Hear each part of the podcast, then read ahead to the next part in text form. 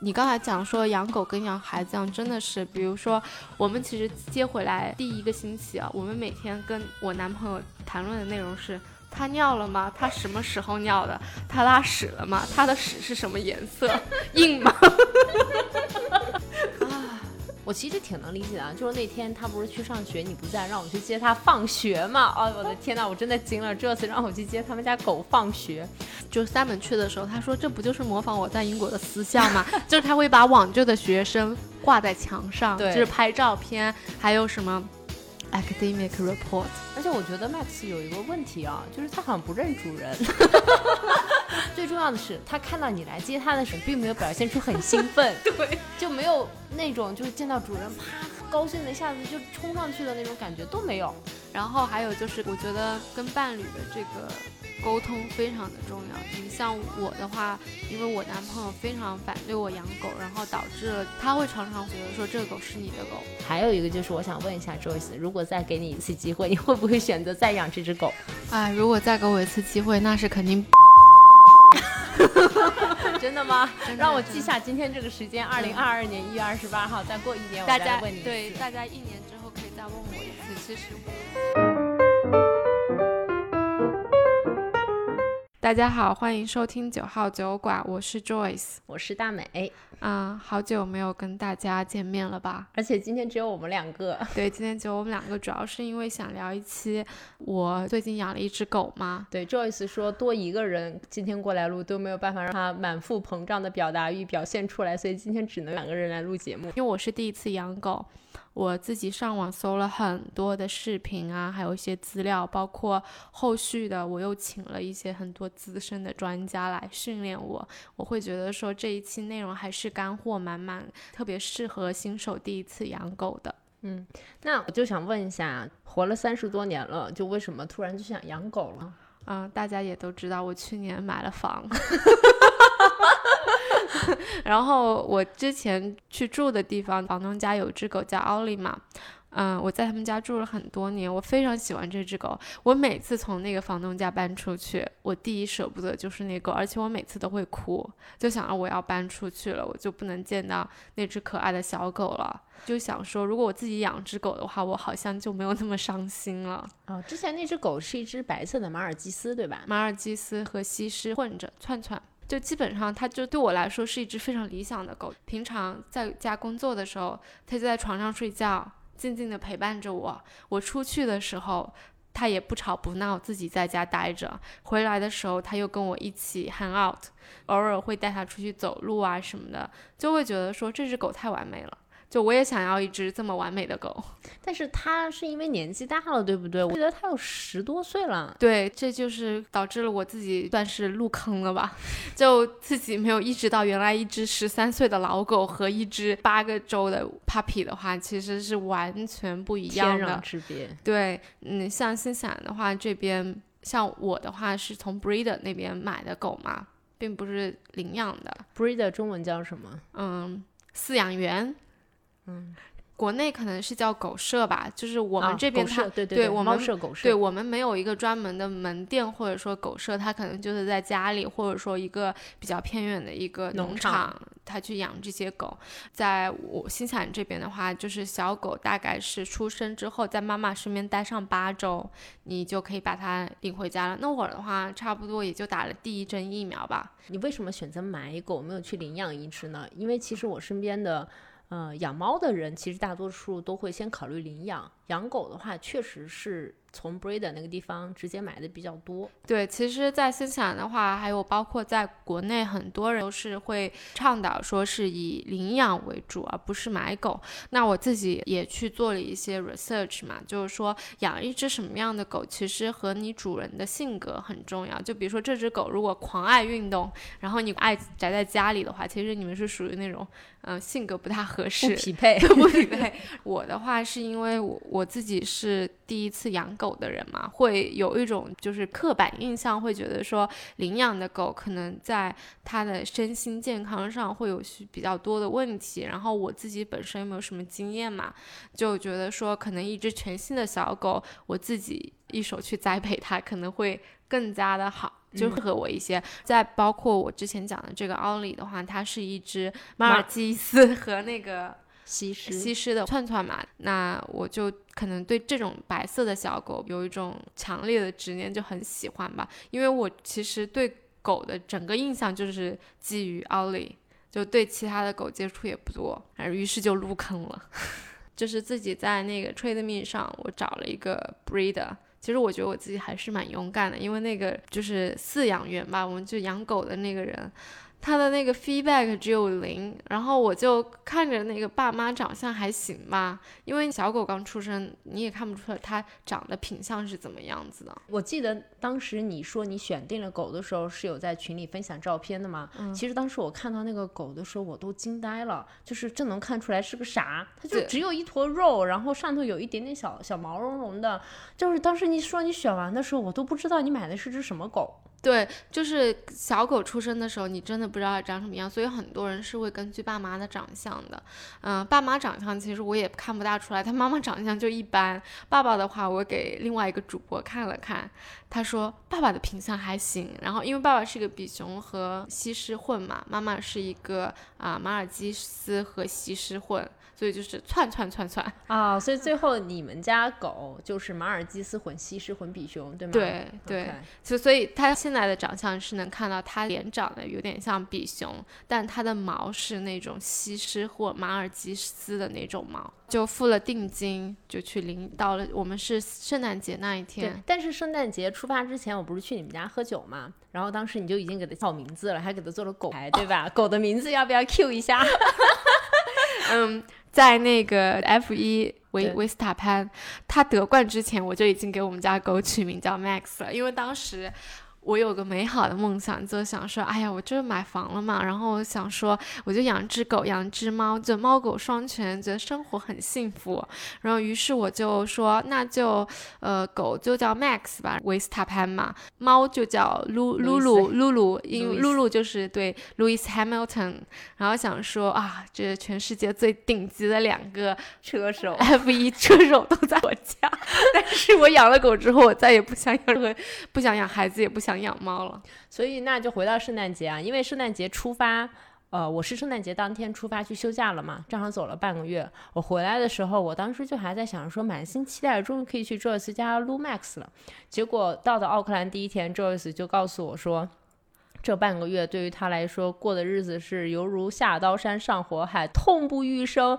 嗯，然后在回来的前一周，他说他一礼拜哭了好几次，他还跟我说什么说那种这狗要是能送人，我真的就考虑 送人这种泄气的话，然后我就真的是惊呆了，到底发生了什么？你来说说吧，从二十五号开始吧。嗯，对，首先我们就先在调回二十五号之前，呃，付定金的那会吧，就讲讲我的伴侣 partner，就是 Simon，他其实非常不支持我养狗的，因为我感觉他能意识到你对一只狗的 responsibility 是我自己没有预估到的。他小时候家里有狗吗？他没有，但是他身边有朋友养过狗，他这样子跟我讲，因为我们是十一月底搬家的嘛，他就说，他说要不等到一月份你再说吧，他说让我们先享受一下自己啊新房的生活，然后我就说不行，我就属于那种我想要什么我就马上要，我就不听劝，我当时信誓旦旦跟他讲，我说这个狗我来管，我不要你来管，然后他还起草了一个 pet agreement，因为昨天那个主播冰冰嘛。他在群里面问我们一个问题，他说：“如果对，冰冰今天虽然没有录节目，但是抛了一个问题给我们，就是一对情侣如果分手了之后，这只宠物的归属权该怎么办？然后我说我们没有这样的问题，我们已经有一个养狗前的协议。这个协议啊，我我不知道可不可以贴进我们的 show notes 里面啊，就基本上很像《生化大爆炸》里面那个啊 Sheldon 跟那个 Lana 写的那种租房室友协议，基本上情况是差不多的。类似就是说这个狗跟我没关系，然后这狗所有的费用包括照顾它都你自己，然后我签名。不过这个其实就是开玩笑的嘛，但是他的确就写了这么一个东西，所以能看得出来我的男朋友是非常不支持我在新年养狗的，但是我还做了这么一件事情，就兴高采烈的，他当时也还说。圣诞节你就自己一个人去领狗回来了啊！但是他就是这种人，也是属于刀刀子嘴豆豆腐心腐心。然后我们当天就出发了嘛，当天哎呦，我真的是二十四号是平安夜嘛，我们真的喝了一宿的酒，然后然后早上早上二十五号六点钟出发，大概是离养领狗的地方有两个小时嘛。第一次见到那狗，那个就是 breeder 还是挺负责的，当天就给它洗了澡，还给它稍微就美容了一下。哇，那小狗就很小一只，特别可爱。当时我们原定计划就是我抱着狗，然后它开车，结果那小狗动了动，我就说上面不行不行，我不，我说我我害怕。他说他说你怕啥？他说。它就这么小，你这么大，你怕他傻？而且他说小狗是能够非常敏锐的感知你的情绪的。你要是紧张的话，它更紧张。嗯，我说不行不行，靠边停车，我们俩 swap。于是我去开车，他就抱着这小狗一路回来了。啊，他就说你这人太没用了。他说你这还要养狗？他说就刚开始接上狗就不行。那你在迎接 Max 回家之前，你有做什么准备工作吗？啊，有，就是我会买一些基本的他需要的东西。我我去了一个线下的门店嘛，他们会说有一个狗笼会比较好。那关于狗笼的话，最好就有我知道有一些朋友们他们会喜欢买个很大的狗笼，然后左边是厕所，右边是。嗯，睡觉的。其实狗的话是一个洞穴动物，它们比较就是说刚刚好这个笼子能够包裹它最好，这样它会觉得比较 cozy，就比较舒服一些。那如果买了这个狗笼的话，最好有个 cover 或者毯子盖一盖，打造一种很黑暗的一个空间，它会整个人狗冷静下来。嗯，而且狗的话，它其实天生是不喜欢在自己的 crate 里面上厕所的。如果你的小狗在他自己的小窝里面上厕所，他应该是要么极度的紧张，或者就害怕。一般来说，他们是会努力的憋着憋着，不在自己的洞穴里面，呃，尿尿或上厕所。OK，嗯。那我记得你不是那天就是买完迎接 Max 的装备，还来了我们家一趟吗？我看到，呃，有一点点玩具，然后有吃饭的盆，但是有一个东西是让我惊呆了的，就是尿不湿，对吗？天哪，尿不湿真的太贵了，比我卫生巾还要。哎，我真的看到尿不湿的时候，我其实我有一种眼珠子都要掉出来的感觉，就我没有想到狗还需要尿不湿。但是我后来见 Max 用的时候，我其实明白了，其实就是小时候你不会尿尿，然后你怎样要接着对它接了之后，而且能吸收，它不会弄脏你的地板嘛，嗯，就还是挺管用的。然后玩具的话，其实我没有买很多，本来是要买很多的时候，那个店员阻止了我，他就说有些狗不爱玩具，他说你要不就买个一两个吧。所以我觉得还是挺有用的一些建议的。所以我觉得，如果大家要养狗的话，最好就是能弄一个狗笼。我觉得很好的一个 setting，就是因为很多人住公寓嘛，你可以买一个很小的狗笼，里面放一些狗垫子啊，就是非常 secure 的一个地方。就它不管发生什么事情，它只要在里面，就它会很安心。然后你可以再买个狗围栏。狗围栏把它围起来之后，那就是它的一个玩的地方。然后在外面的话，你可以放一些尿垫啊，稍微离它的狗笼远一些。然后有一些喝水的地方，它能够马上喝到水。其实这样子的话，比那种一个笼子里面你把它 divide 两个部分要好一些。嗯嗯。然后玩具的话就不要买太多。我们还买了一些，就是说接到小狗的时候，它会吃一些就是。呃，breeder 给的吃的东西，我们我们 breeder 给小狗吃的东西就也比较一般，非常一般。我们后来其实我当时是因为看了一个 YouTube 的 video 嘛，他们就说你领到小狗之后，大概最好一个星期之内带狗去兽医那边注册一下，检查一下嘛啊，我们就去检查了，然后也跟就是那我们这兽医叫 vet 嘛，跟他讲了一下就小狗吃啥，我们就吃的是那种啊超市里面的普通的干狗粮，再加一些。就是 sausage roll 吧，就是香肠这样子。他说香肠最好不要给狗吃，他说不要给 puppy 吃，他说这是给那种成人狗吃的嘛。但是我们因为刚接回去的第一个星期，会觉得说你因为小狗就是小 puppy，它的这个胃很脆弱，你要保持它现有的一个 diet，就是从它之前的 diet，你要不变，breeder 会给你一些就是过度的粮食。我们回来的第一周都是给它。吃那些吃过度的，然后到第二周的话换粮啊，很多人他就会直接换，就说啊，我给你买最好的，然后给你直接换。他其实换粮有个七天的法则，就第一天的时候，你可能就是说百分之七十五是那个还是 breeder 的粮食，百分之二十五是你的新的食物，保持这样子两天，然后再百分之五十五十，然后再两天，反正是七天这样子。而且如果他只要是在 puppy 阶段。就小狗阶段，你要给它换任何的新的粮食，都是要有一个过七天的过渡。过渡的阶段，不然它很容易消化不良或者说拉稀这样子。嗯嗯那目前我听下来还行啊，就你所有的这些挣扎、痛苦、哭泣，到底都是从哪里来的呢？我们听听这些吧，行吗？我们就是其实第一周的话，跟我们在一起还是大多数时间都是在睡觉的，可能是因为做了太多的 research，就就是想要给小狗最多的爱和 attention 嘛。我跟我男朋友虽然他很嫌弃小狗，我但是我们俩是 take turn 就是睡沙发的。为什么要睡沙发？他会说小狗的话，他刚接回家的时候。他很小的时候，你就想是婴儿吧，他其实是非常需要 attention 的，就是注意力的。如果你把它直接放在下面的话，他会觉得说，本来就离开了自己的兄弟姐妹和妈妈，然后自己在一个陌生的环境里，自己一个人就会比较害怕吧。不能带进卧室里嘛，就跟你们一起睡觉。嗯，把小狗接回来的话，你不是有给它一个活动的区域嘛？我们当时就给它划定了说。一楼是让你活动的，所以没有任何的电线啊。我们把所有东西都收拾得很干净。然后二楼的话，我们就比较的复杂一些，工作跟睡觉的地方。对，就是很多电线啊，而且小狗很小，它也不能自己上楼，你还得把它弄上去。哦，那我觉得我当时自己走的一个弯路，就是我没有马上给它做一个 play pen 吧，就是那个蓝山一样，我们直接就是说在一楼你想睡哪就睡哪。那个晚上的狗笼，它有的时候会钻进去睡，但是我们也不关上去。其实一接回来它就会上厕所了，嗯，就是那个我们那个 breeder 给训练的嘛，啊、就是你在那个。报纸上面，他就可以上厕所，所以我们就只要说人在那陪伴就行了。那第一周的时候还行，他会白天都在睡觉，但是晚上的时候，他每天晚上十二点、两点、四点，然后五点就开始每上一次厕所，然后要把你弄醒一次。他为什么要弄醒你啊？我也不知道。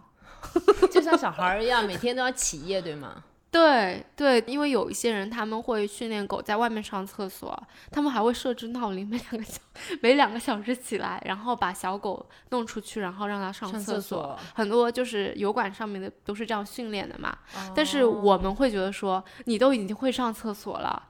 我也就不把你关起来，你想上就上吧。但是他就会担心啊，他会看看你们在不在这里，然后爬在沙发上面把我们弄弄醒。哎呀，我真的是，这基本上属于那种啊，一直睡觉都睡不够的情况所以。每天晚上一天你在楼下睡陪狗，然后有另外一天 Simon 下来陪狗，然后两个人睡沙发陪狗，对，睡了多久？睡了大概 一个月吧。没有没有解决办法吗？呃，后来我找了一个 home trainer，我就有姐姐，等会我可以跟你讲讲那个。呃，那个 trainer 就是因为我自己也走了很多弯路嘛，我不知道大家会不会有一种，就是你刚领养狗的时候，你会觉得说我很想要把我所有的爱都给你，但是呢，我又害怕伤着你了，就是我们会觉得说，呃，可能跟你一起睡，你会有安全感一些，但是但是也有人就是那种啊，呃我后来就是跟一些养了其他 puppy 的人在我们社区人，他们直接就扔在一楼，然后自己睡二楼。对我也没听到像你这么辛苦的，你懂吗？你告诉我的时候，我其实还挺惊讶的，就想为什么要每天陪狗睡，还睡一个月呀？就你你不痛苦谁痛苦？这个后面就可以讲，我现在已经不痛苦，现在我们已经小小狗睡一楼，我们睡二楼，就是睡觉问题已经解决了。解决了但是我觉得睡眠的确是一个，就你睡不好，你第二天就整个人会很压抑嘛。就本来小狗会上厕所嘛，然后有一天我一个朋友来了，来了一堆朋友，它突然间就不会上厕所了。后来我也上网查了一下，就是可能小狗太紧张，觉得说这么多人来，而且害怕害怕。本来他觉得说这是我自己的家，然后这些人又特别把我的家当家，所以他就有种，他就有种那种领地被侵犯的感觉，他就会不停的乱尿。就是像小狗乱尿的时候啊，嗯，像新西兰这边，还有包括我在网上的一些资料，我们训练小狗都用的都是一些 positive reinforcement，就是坚决不打狗不骂狗，它要是尿在哪了。因为有一种叫喷剂嘛。你喷一喷，然后留个十五分钟，把它擦掉去，就是可以把那个狗的尿味给消除掉，这样小狗之后不会再拿尿。是坚决不能打，也不能指着它的鼻子说你看你尿。我觉得你们这真的跟养孩子一模一样，就是接回来母爱就泛滥，希望他所有东西都给到他。我其实挺能理解的，就是那天他不是去上学，你不在，让我去接他放学嘛。哦，我的天呐，我真的惊了，这次让我去接他们家狗放学，然后我就把狗接回来之后呢。那我没有养狗的任何经验，然后他就先进来之后，在我们家走了一圈，闻了一遍，就所有的角落都走了一遍，就是闻完了，然后差不多了，他就在客厅，然后我在上班，他也在跟我在一起，然后我其实不知道他上了厕所，他第一个厕所是在报纸上上的，然后第二个厕所就尿在了我们家地毯上，然后后来发现他尿了之后，我就赶紧收拾出来嘛，我也不知道为什么，后来你们告诉我是说，因为他尿完的我没有收拾，然后他就不再尿了。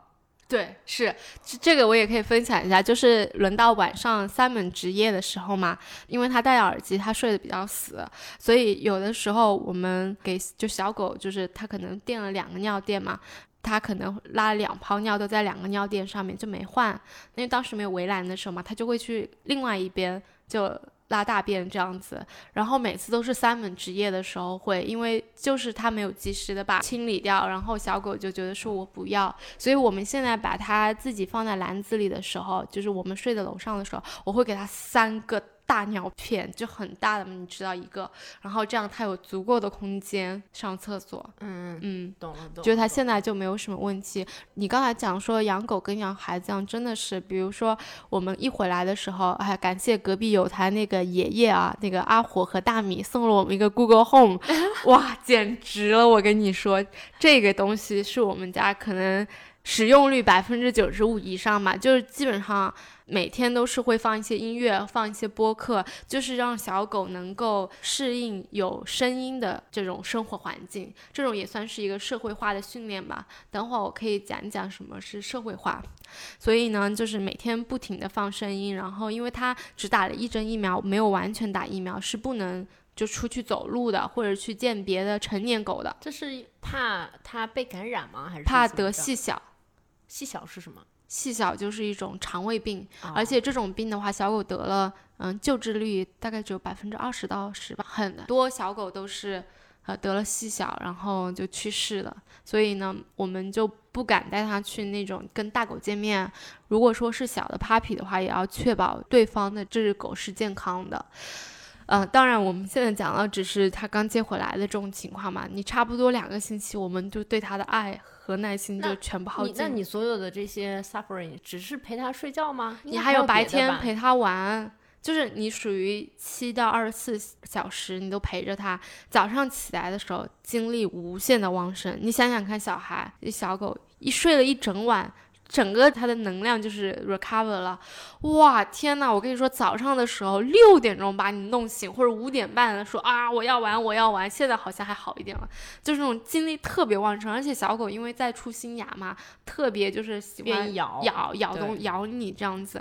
我们早上一起来要陪它啪啪啪，先消耗的精力，就用玩具陪它跑几圈，然后完了之后喂它吃早饭吧。哦。想到了，就是说你刚把小狗接回来，给它设置一个乳厅是非常重要的。这样子你知道它什么时候拉大便。我们其实接回来第一个星期啊，我们每天跟我男朋友谈论的内容是：他尿了吗？他什么时候尿的？他拉屎了吗？他的屎是什么颜色？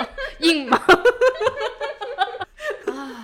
真的就是一个孩子，对，然后就是只要他一拉稀的时候，下面跟我说他有点拉稀，就是便便有点软软的时候，我就特别紧张，因为我怕他得细小嘛，因为细小就是拉肚子。然后他包括第一天还吐了，就吃的挺多，就吐了一次，然后我就特别紧张。还有，想要第一个星期他就是。一般晚上睡觉前都会拉一次嘛，然后他就不拉。我跟 Simon 特搞笑，我们想说怎么还不拉呢？陪你玩一会儿，再运动一下。然后后来他终于在可能晚上九点钟的时候拉了之后，我说啊，好，终于，就很担心。我们还上网查啊，小狗便秘了怎么办啊？就很担心。我就说是不是要去见那个兽医了？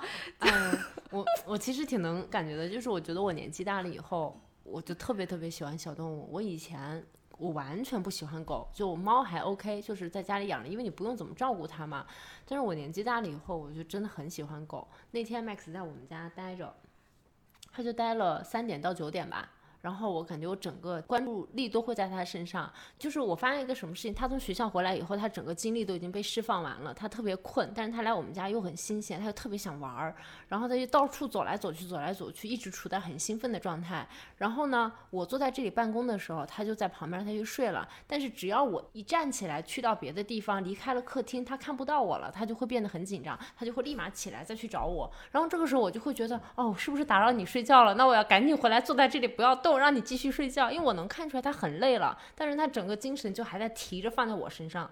对，就是小 puppy 嘛，尤其像这种，嗯，就是 small breed，就是那种小狗，它的性格就比较粘人，而且像 Max 它有比熊的成分在嘛，所以刚才我跟你讲的就是那些，你要不仅陪睡，晚上你睡不好，你精神不好，你白天要陪它玩，你基本上是不能离开一楼的。比如说我去二楼，或者去后面的那个车库。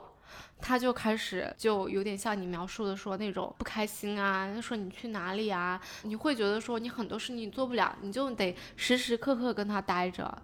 哦，呃，所以就心很累。差不多到两周之后，我觉得我自己所有的爱都用完了之后，我有一天外面天气特别好，然后你们还出去什么去玩，对不对？我就跟上面讲，我说我这是给自己找罪受啊。我说，呃，首先不能出去吃饭了，然后现在去哪都会想说，还有这只狗，就哪都去不了，每天只能待在家里面。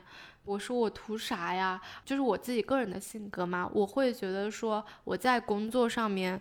嗯，比如说研发一个新的产品，对我来说是很有成就感的。我看着一只狗从八周长到，比如说三个月或者五个月，我并没有那种很强的成就感，就没有那种很强的价值感。对我来说，还是一种责任心的驱使吧。就觉得说，啊，养都养了，还是要好好对着你。但是这是前两周嘛，现在已经好多了。哦，对，然后大概两周过了之后，因为那会儿是圣诞节、新年假期嘛，我就开始疯狂的找狗学校 take care，还有。Home trainer 就是只要能用钱解决的事情，把我这狗给解决了，我我都愿意。嗯，我就开始找，首先是那种，我想全部都来，因为小狗八周到十六周是它的一个非常关键的叫呃 development 的一个阶段嘛。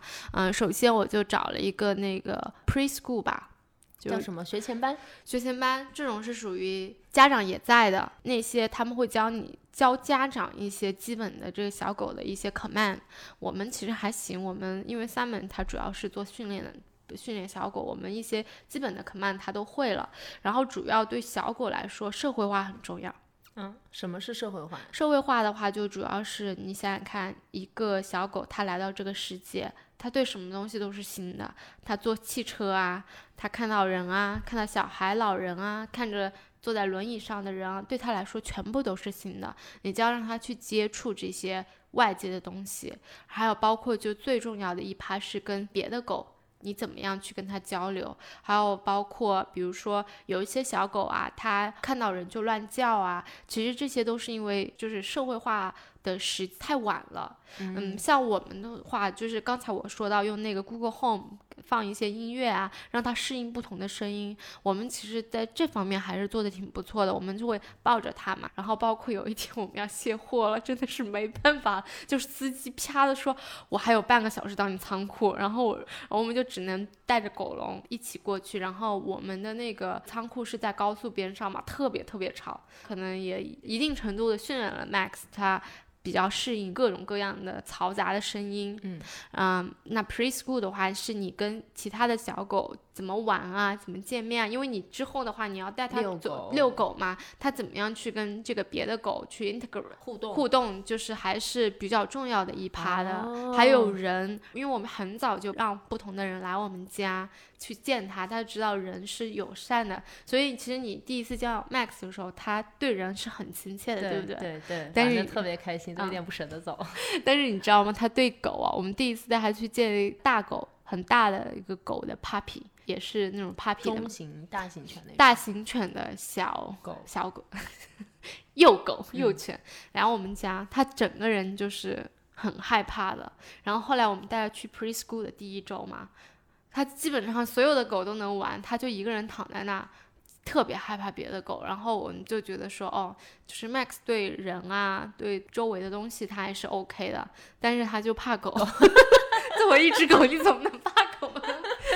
嗯，然后我们就发了一个帖子，就我们那个社区，就是说，哎，有没有小 puppy 啊？而且是这种 small breed，就对我们这种 Max 怕狗的狗来说，你最好给它去安排一些呃同样 size 的狗，差不多年龄大的，那这种的话会比较好一些。我当时其实 organized 的两个叫 play date 嘛，就是他们来我们家玩。这种其实也是有一定风险的，像 Sam 就特别害怕，他就觉得说，他说小狗就是很容易得细小，那个小狗嘛，就我们家邻居也是呃马尔济斯和那个西施混的，但是体型比我们 Max 大一倍多，Max 特别害怕。然后第二次我们在最后十分钟的时候，他们大概玩了一会会吧，哇，两只狗玩起来，玩十分钟顶我跟他玩两小时，你知道吗？就是 burn the energy。就我想说，天呐，我要是有两只狗，它们天天玩，我都就都不需要参与了。再买一只。然后，然后刚好那个主人嘛，他们家刚好有个小孩，我说这简直是完美的搭配，小孩精力无限旺盛，小狗精力无限旺盛，他们俩就相互玩嘛，这样子刚好两个都充分放电了嘛。就玩了两个 date 之后就还 OK 了。再后来第二次去 preschool 的话，他就感觉啊。就好像就好多了，就同时在去 preschool 的过程中，我们还请了一个上门的一个 trainer，因为我们当时有一个困境，就是说我们还是睡在沙发上，然后 Max 的话就是还是会咬东西，再包括的话，当时我们给他的话是在靠近窗户那边，就是我们的落地窗，给他放了一个尿片和报纸。就他也不会在外面上厕所这样子，就我们很崩溃，你知道吗？尤尤其风大的时候，你报纸扔外面就是报纸 满天飞的那种。然后找了第一个 trainer，他们的 Google review 还是挺不错的。我们当时一节课是九十刀吧，但是第一节课的时候他就纯理论的讲了一个小时。他来你们家给你讲理论是吗？哦，然后我想说，我自己做的 research 挺多，你讲了百分之八十吧。我都知道，但我没有这样跟他讲嘛，因为他们是整个 package 大概五个 package 嘛，嗯，然后我要付尾款的时候，我就觉得说，三本就会觉得说非常的不就划算，不划算，他就觉得说我们 max 没有多大的问题啊，你这就是浪费钱嘛。但是我就属于那种我已经有这个预算在那，我就是想把这个钱给花掉去，但是我也有犹豫的点，我会觉得说啊，这个好像不大值啊，就九十刀你就完全给我讲理论嘛，而且感觉那。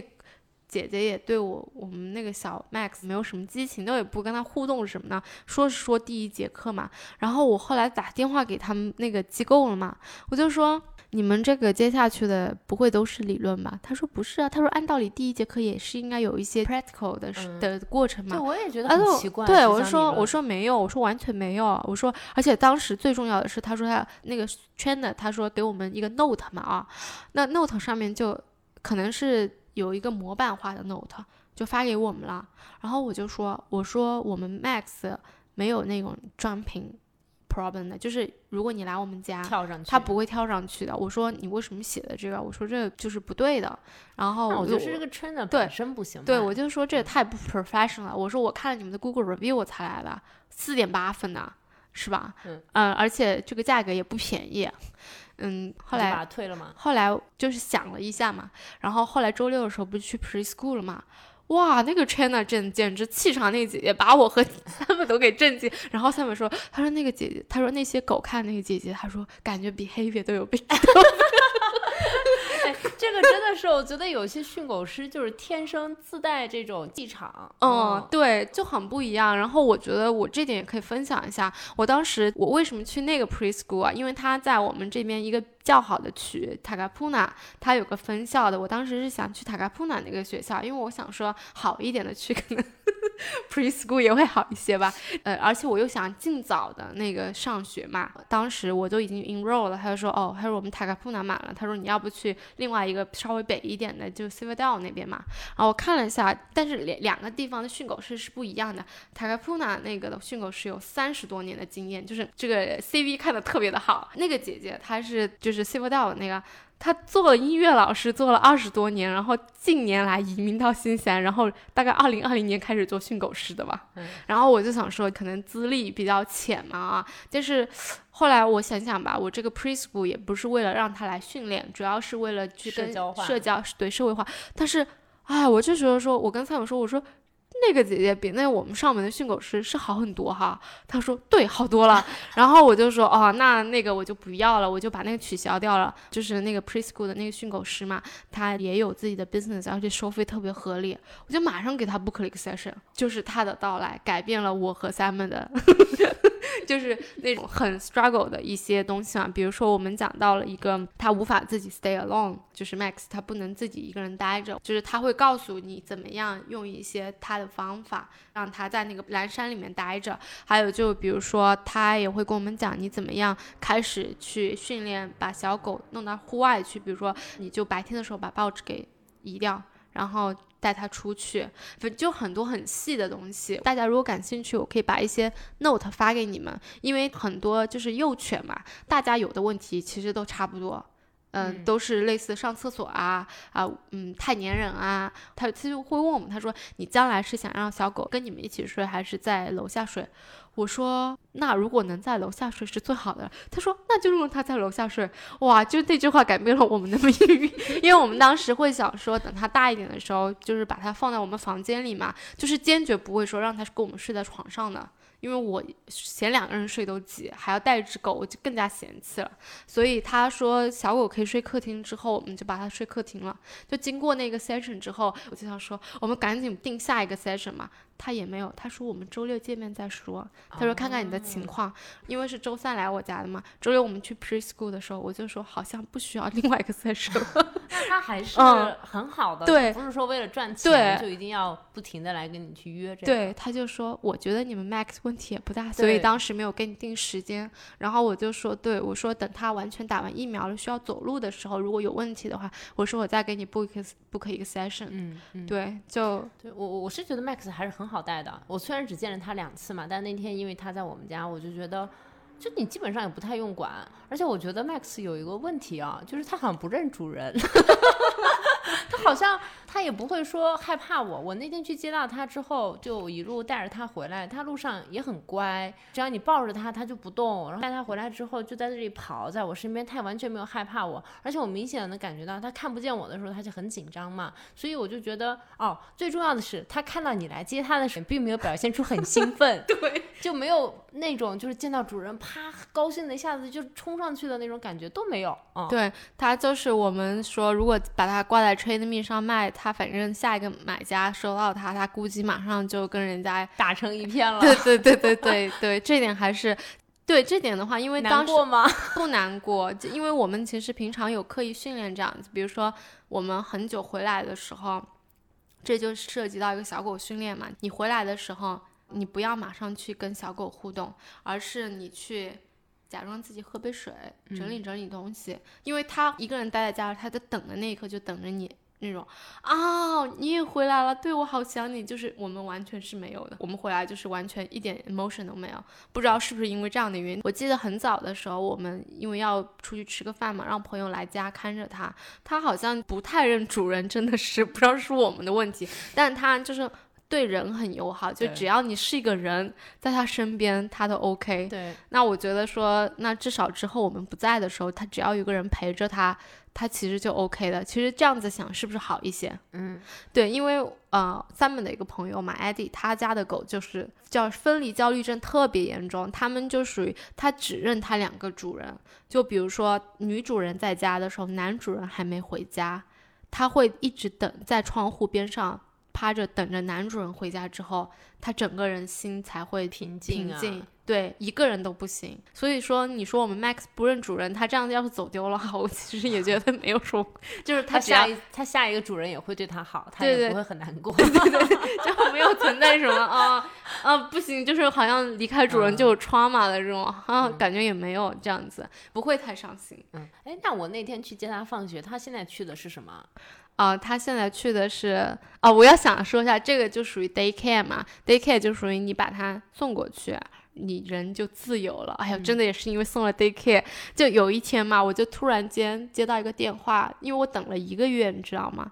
他说那个 Max 这周四能来我们这个 Puppy Nursery，你来吗？我说。来，就是想都没有想，就是说我来。然后当时因为这个学校比较有名，我是去他们新西兰著名 top 的网红狗学校。对，因为当时我去了他们学校之后，我去他们网站嘛，他就说 best daycare in Auckland。然后我还看了一下他们封面，把他们那个纪录片嘛。他们开了一个纪录片，关于他们狗学校，我还去看了一下。而且他们的狗这个 location 是在比较中心的位置，想说 这个狗学校应该是还是逼格比较高的。开始卷了，狗生狗生从第八周的 party 生活就开始卷了。但是我想说，我想说的是啊，我把他们送过去，他们是唯一一个在奥克兰能接受小狗没有打疫苗的幼犬。就所有的 daycare，你就是要 fully vaccinated。然后这个的话，你只要他们着重就是给那种十周到十六周的那种没有打全疫苗的这些小狗的一个 daycare，主要 focus 也是在这个社会化吧，所有的小狗都打成一片这样子。嗯。然后我当时看到这个 daycare 之后，他们有 package 嘛？就比如说你一次买个六次，嗯，这样子。我当时发邮件，我就说。我可以一次性买六次的，我不知道是不是因为也是这个打动了他们。反正我等了一个月之后都，因为他们说好的，那我把你放进我们的 wait list 里面。然后，然后，哎，这这里我可以多介绍几句这个 Buckley Manor 啊，这个因为 Joyce 告诉我之后呢，就把这个纪录片发给了我，我就去为了 Max 来学习一下这个学校。他大概可能是一个呃，owner 是一个英国人，是一个女的，然后他。自己有一只狗，他其实非常非常爱狗，对狗和这些动物有着极大的热情。他移民来新西兰之后，后来就做了第一个新西兰做这种 daycare 的狗学校。这个学校有多大呢？嗯，它本身自己其实里面是非常偏英式的那种私校制的管理制度，看上去。对，因为就 Simon 去的时候，他说这不就是模仿我在英国的私校吗？就是他会把往旧的学生挂在墙上，就是拍照片，还有什么 academic report。嗯，对对对对对，就各种的这种嘛，就是仿这种有点像。就是人类的这种私校制度做好管理制度，而且他们会在那种奥克兰郊区，可能一个小时车程的地方，有一百亩的 country park，就专门给狗去玩儿。哦，我当时听到这个的时候，其实是有一点惊讶的，就是我没有想到，是一个小的狗学校竟然还会用那么大的私人土地，然后用来专门给狗玩儿，这个我还挺惊讶的。然后我看到那个纪录片的最后的时候，他们最近又把隔壁邻居的五亩地给买了下来，要做 sleep over，就是。嗯，酒店类似 holiday house 这样，对，就是给狗去过夜。嗯，因为那个 owner 他自己有一个房子在那个地方，他把他们家的客厅整个设计的就是能睡下二十只狗，所以你如果想让狗出去过夜的话，你可以把它送过去。现在他要做一个专门的像一个酒店式的东西给狗过去过夜。那像他这种在嗯比较偏远地方啊，这种都不算是酒店了，这种叫 have a holiday vacation。嗯，天哪，对，然后。我觉得这个狗学校真的是第一，它不会说你每天要，它会让你每天送去，它一周只让你送两天，它其实还是鼓励你说主人和狗有这个 bonding time 嘛，还是要多相处一些，因为如果 我可能也不会天天送吧，我可能会送个三天吧。还是我会觉得说，跟小狗小的时候多待一点，是对它之后的发展是有好处的。你觉得贵吗？我觉得你花了不少钱。对，在狗身上花了挺多钱。就是我自己是一个怎么说呢？我是一个特别爱赚钱的人。对我赚钱来说，我觉得是一个是完成一个目标。但是我个人的话，是一个不大爱花钱的人。我很少 买衣服，在往期节目也说了，也很我从来不买名牌包包，就也不买贵的东西。可能在嗯度假还有或者说吃的方面，我还是比较会花钱。然后就是在狗上面，我花了太多钱了，就是有那种。养孩子的心理嘛，就想把最好的给他。对，但是我还是会那种，呃，属于比较科学的吧。比如说狗粮嘛，我们会选是比较 premium 的，就好的，但是又不像那个 Buckley Manor 纪录片里面说会去煮一些新鲜的食材，就是什么西兰花、胡胡萝卜，还有新鲜的肉这个纪录片就让我看到了狗的世界有多卷，真的。就是又不会达到那种水平。你说现有的这种狗粮，就是我和 Simon 的科学养狗，就是只要你营养均衡就行了，不需要说额外的吃一些什么保健品啦。或者说你要吃人吃的东西啊，这些我们都不会。包括送 daycare 的话，这个费用也还行吧，就是贵的。哎，那我问你一下，你刚养狗的时候，新西兰这边不是都要去给狗注册啊什么的吗？就是你们是也要去注册，是有芯片什么的，是吗？对我说它丢了怎么办？嗯，差不多五个月到六个月的时候，你要用芯片，还有 console 要注册，这是法律规定的。但是我们 max 才三个月，所以就还没有。然后包括这边大多数的狗都会绝育的，嗯嗯，我们差不多也是五到六个月的时候节育吧。他现在还没有全部打好疫苗呢。他其实全部打好疫苗之后的话，我们的生活会更简单一些。我们就可以送普通的 daycare，就属于啊、一周五天可能都行吧，或者说送他一些，就是像你说狗酒店这样子。新西兰没有那种专门的一个酒店这样子，他就会说一个人可能说自己有个房子，他愿意让你你的狗在他家过夜。那这种就是新西兰这边有个 app 叫 Paw Shake，它就上面有一点像 Airbnb 的感觉吧，就是你可以定你家附近的人，这个人离你有多近，可能是两百米，它可以给你提供就是 home visit service，比如说。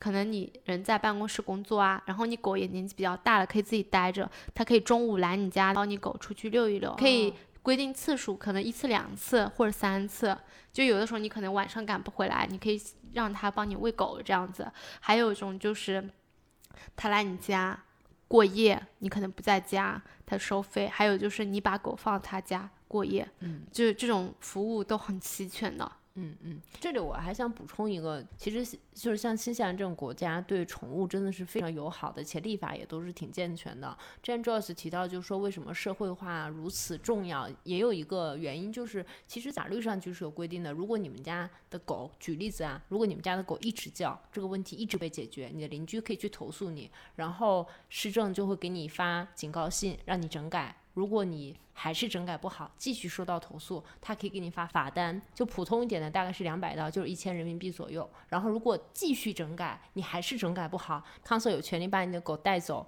然后如果你还是改不好，那你就可以面临高达一千五百刀的一个罚款。就是其实我只是举个例子告诉大家，就是说可能国情不太一样吧。新西兰这边真的是对狗和宠物是非常非常友好的。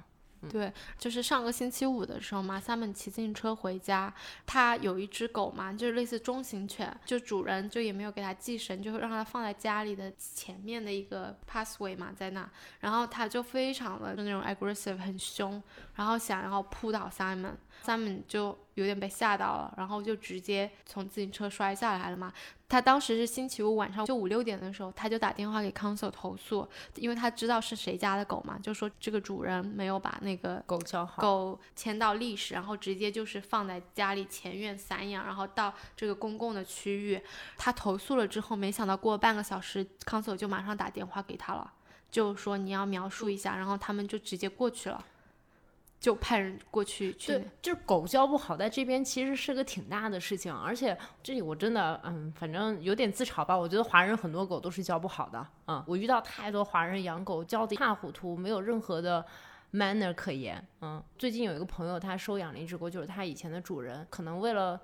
我不知道，就是大家有一种心态，可能觉得养狗是件挺酷、挺潮的事情，然后就养的时候义无反顾，就花很大的价钱买一些品种狗啊，然后养几天之后，发现其实自己根本没有多大耐心跟爱给这只狗。他自己有了小孩之后，就把那只狗丢给我朋友了，一只猫、一只狗全部要了，全都给我朋友了。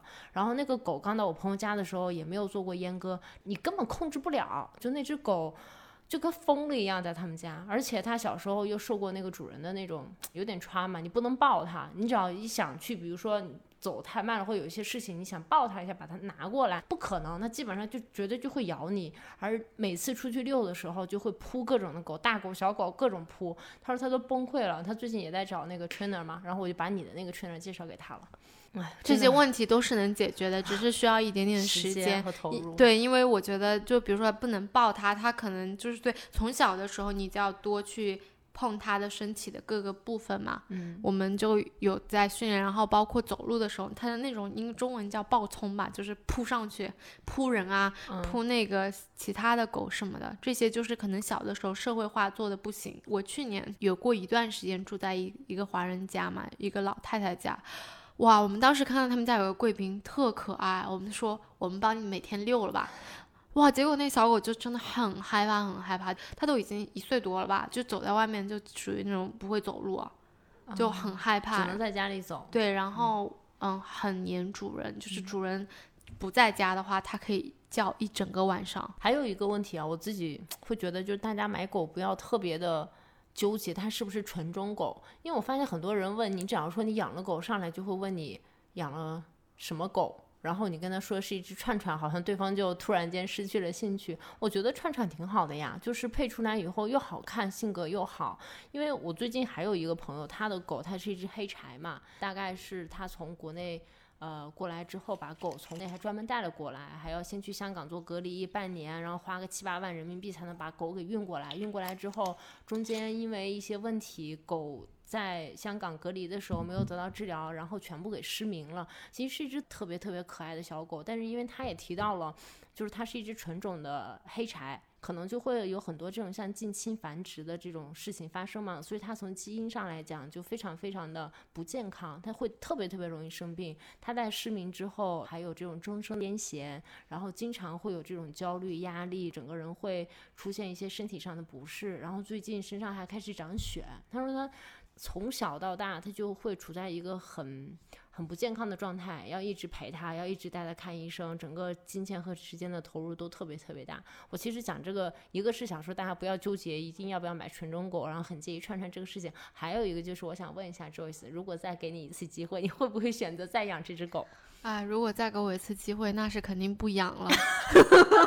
真的吗？真的让我记下今天这个时间，二零二二年一月二十八号，再过一年我再大家问你一次。对大家一年之后可以再问我一次。其实我觉得，因为我们小狗现在还属于没有完全疫苗的阶段嘛，我们虽然就是说一周送去 daycare 两天，然后其他的时间还是得在家跟他在一起。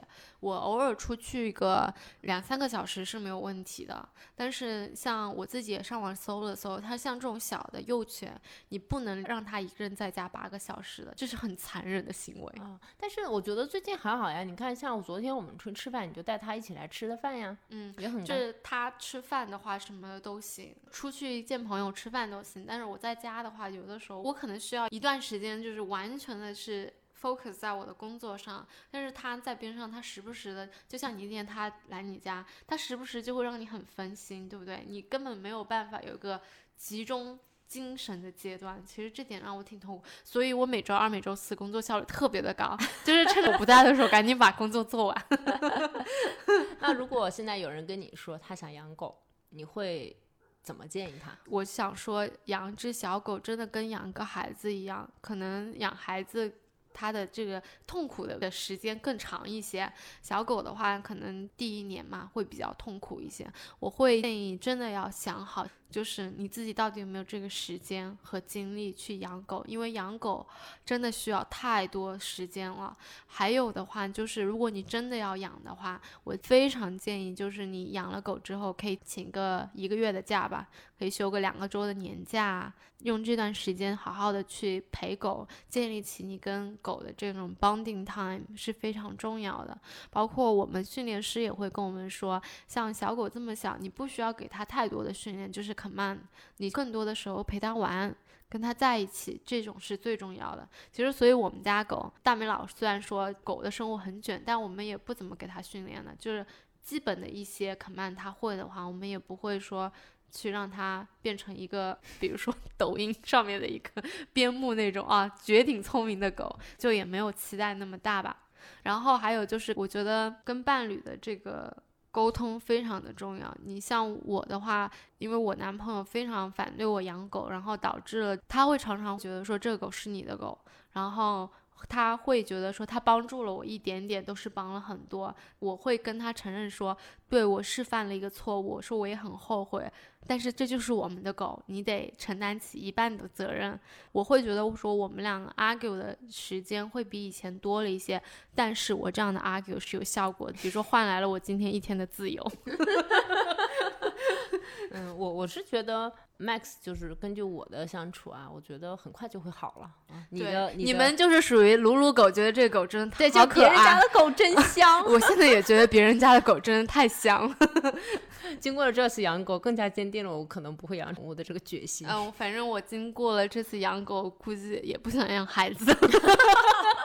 我真的是，我们可能对待狗，就是因为像对待自己的家人一样嘛。其实就是类似在养小孩，然后会想说，养狗都这么辛苦了，我养孩子的话，那我不是整个人要崩溃了吗？而且我自己还有一点，因为我是在家工作，可能另一半嘛，他会觉得说你在家工作，你们更加 flexible。其实对我来说，我可能要在狗上面，就是会付出的精力会多一些，因为他会说我要去办公室啊，我要去工作啊，我更加的时间灵活一些吧。我有的时候会觉得说。啊天哪！那如果有小孩的话，我是不是也要付出的多一些？虽然他说有小孩是完全不一样的，但是 anyway，我觉得现在养狗帮我就是直接就劝退了。哎呀，我我反正我是觉得狗跟猫都是特别好的生物，特别治愈的，然后也确实是很好的陪伴。就是你在养之前，一定一定要三思而行，你究竟有没有能力或者信心自己有这么大的。责任心可以去承担起一个小生命吧，因为毕竟你养了这就是十几年，这期间它会生病，会出现事故，它不可能一辈子都一帆风顺的。就是我觉得大家一定要想一想，有没有足够的勇气跟信心。和决心吧，来面对这个东西。对，其实你刚才说小的健康嘛，我想到我还给狗买了保险的，嗯，给自己都没有买保险，给狗买了保险。这个的话，其实又是一个比较大的话题哦。反正就是希望大家能够想清楚养狗，然后养了狗之后呢，能够好好的。对待自己的狗，就把它当做家人一样。最后，如果大家对这种养狗感兴趣的话，可以找我们的小助手拿到我们 preschool 的这个四周的课程，价值两千元吧，价值两千元的嗯 preschool 的课程啊。最后，我们也感谢新西兰高端宠粮品牌 ZV 巅峰为本期我们的听友送上福利，大家可以在评论区留言你和你宠物的小故事，我们也会随机。送出三份价值三百六十元巅峰的宠粮礼包，然后里面包括 Z 位起源系列风干粮一百二十八克或者一百四十克，然后还有一个一百七十克的罐头，猫跟狗都可以哦。我们到时候会随机选出三位听众，年后给大家发货。嗯，就是祝大家新年快乐，虎年大吉。为了回馈我们听友们呢，我们会选择在二月份新年期间。每周周更，希望我们的播客节目能够陪伴你在家的好时光，过一个美好的新年。二月周更，耶！好，大家新年快乐，拜拜，拜拜。